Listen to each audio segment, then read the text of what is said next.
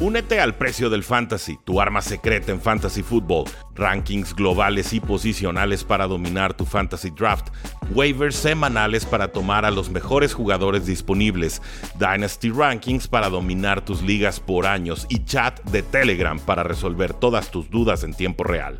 Visita stam.store diagonal precio NFL o da clic al link en este episodio para suscribirte. Los Buffalo Bills, vamos hablando de sus primeros tres picks, Dalton Kincaid, del Titan de Utah. Eh, si sale un Travis Kelsey, esta generación va a ser Dalton Kincaid, tiene la fluidez, las, caderas, la movilidad, la agilidad para producir de esa, de esa forma. Eh, Osiris Torrance, un guardia de, Florida que se esperaba fuera tomado en primera ronda, termina cayendo en segunda, muy buen valor ahí.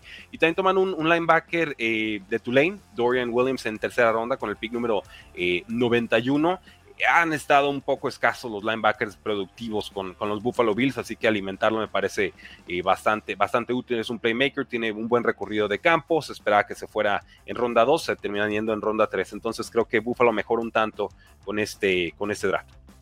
Sí, me gusta Buffalo lo que hace a partir de la segunda ronda. La verdad es que yo creo que no necesitaban a la cerrada. Tenían muchas otras necesidades, incluida la de receptor. Pero tenían receptor número 2.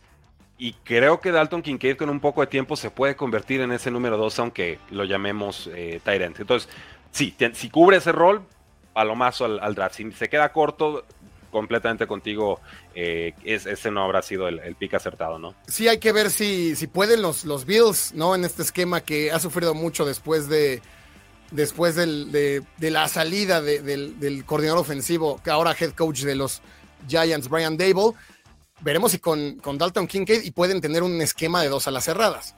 La verdad es que no han sido muy creativos desde que se fue Dable. Y sí, los Bills me quedan medio a deber. Al final no toman, bueno, toman un receptor. Fue en, fue hasta la quinta ronda Justin Shorter de Florida. Atlético, que van a querer este, moldearlo a su estilo, pero en quinta ronda es más volado. Ahí tomaron a Khalil Shakir el año pasado y creo que él también va a seguir dando eh, pasos hacia adelante. Me gustó lo poco que vi de él en 2022. Vamos con los delfines, que para mí son uno de los perdedores del draft, únicamente cuatro picks. Eh, eligen hasta segunda ronda, Cam Smith de South Carolina, esquinero.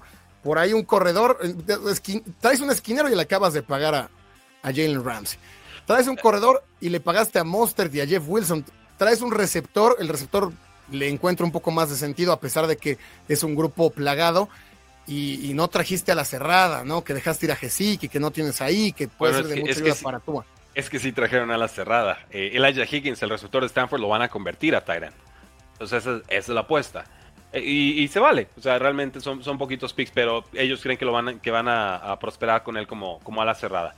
Eh, tiene buena velocidad para atacar en, profundidad. Entonces no, no creo que sea urgencia para Miami que juegue de inmediato. Pero sí es el que más intriga en ese grupo de, de, de no toman posiciones premium, eso siempre será achacable. Eh, Devon Chan o Akan, ya no sé ni cómo se pronuncia, de Texas AM, es un jugador muy veloz, o sea, complementa muy bien a Terry Hill, complementa muy bien a Jalen Waddle, se vuelve aún más difícil de defender este, este backfield y también difícil de predecir, ¿no? Está Raheem Mostert, eh, está Jeff Wilson y ahora también Devon, Devon Chan, pero o Akan. Pero creo que de los tres tendríamos que esperar que Akan sea el, mero mero puede jugarte sobre todo ampliándote el, campo en esas jugadas de zona que tanto le gustan a la, a la ofensiva de, de. Eh, calificación 7 eh, y medio. Eh, por los picks que tenían, un 7 realmente.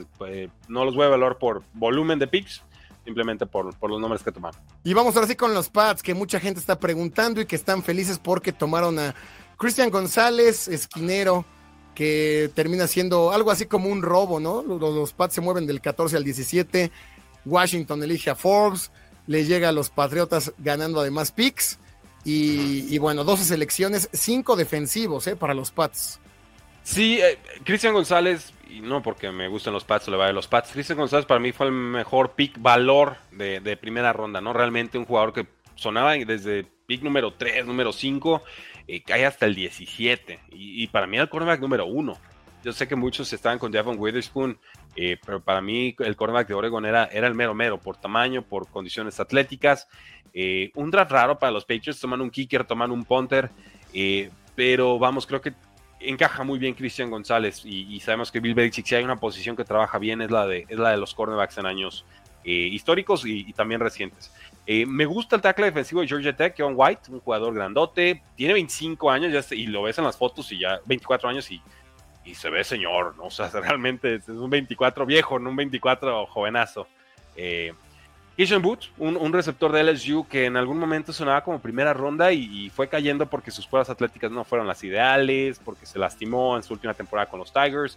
Eh, creo que hay algo ahí, eh. creo que hay algo ahí en la ofensiva de Patriots eh, se puede hacer con un rol titular. Vamos, vamos viendo cómo lo desarrollan. Sé que Patriots ha tenido mal historial con los receptores, pero eh, Booth me da como el perfil de, de, receptor, trabajador, de bajo perfil, que termina produciendo. Y él llega con más pedigrí de lo que vimos en algún momento con un Edelman o, jugadores de ese, de ese estilo.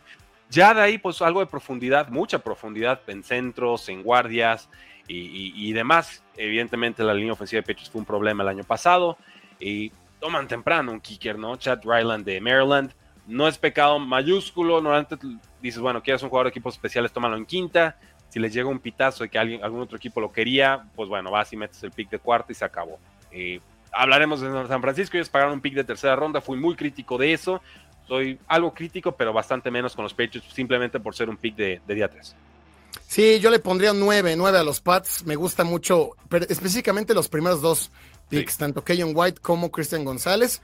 Y entra en una defensa que, pues, comandada ahora sí, veremos por Belichick o, o por alguien que sepa, ¿no?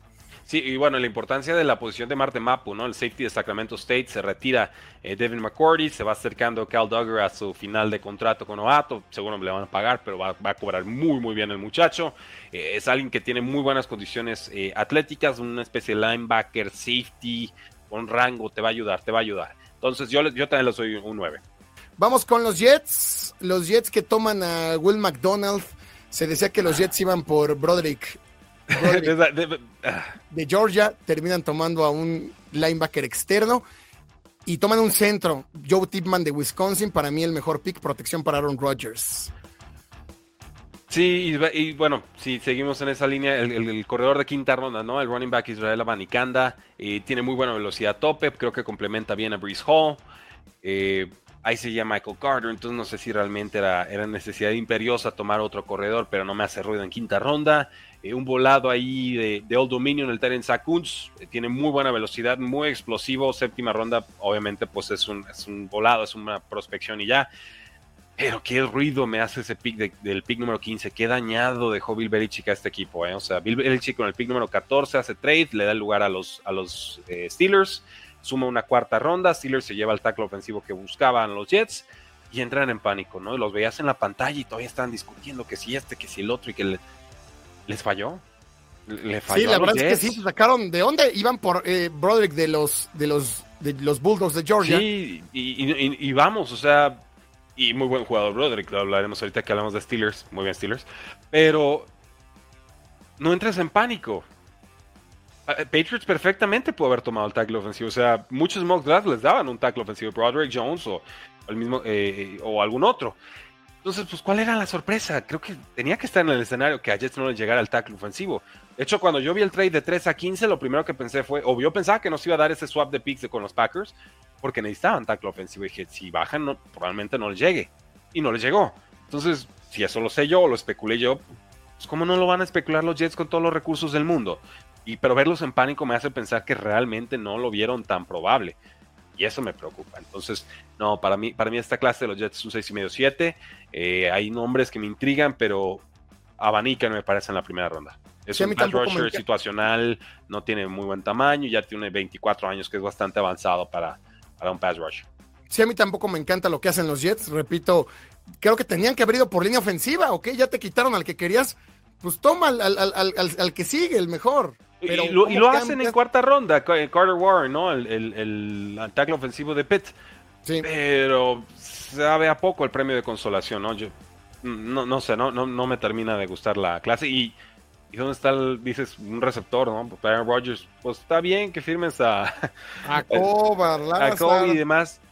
Pues, digo, no, no, no es una necesidad de receptor para los Jets, pero si realmente le quieres dar más armas a Aaron Rodgers, pues ponle un tight end o sea, denle un tight end de clase. O sea, tenemos muchos nombres muy importantes aquí. Vamos por un tight end. Sí, claro, ahí tenías a todos los disponibles en ese momento.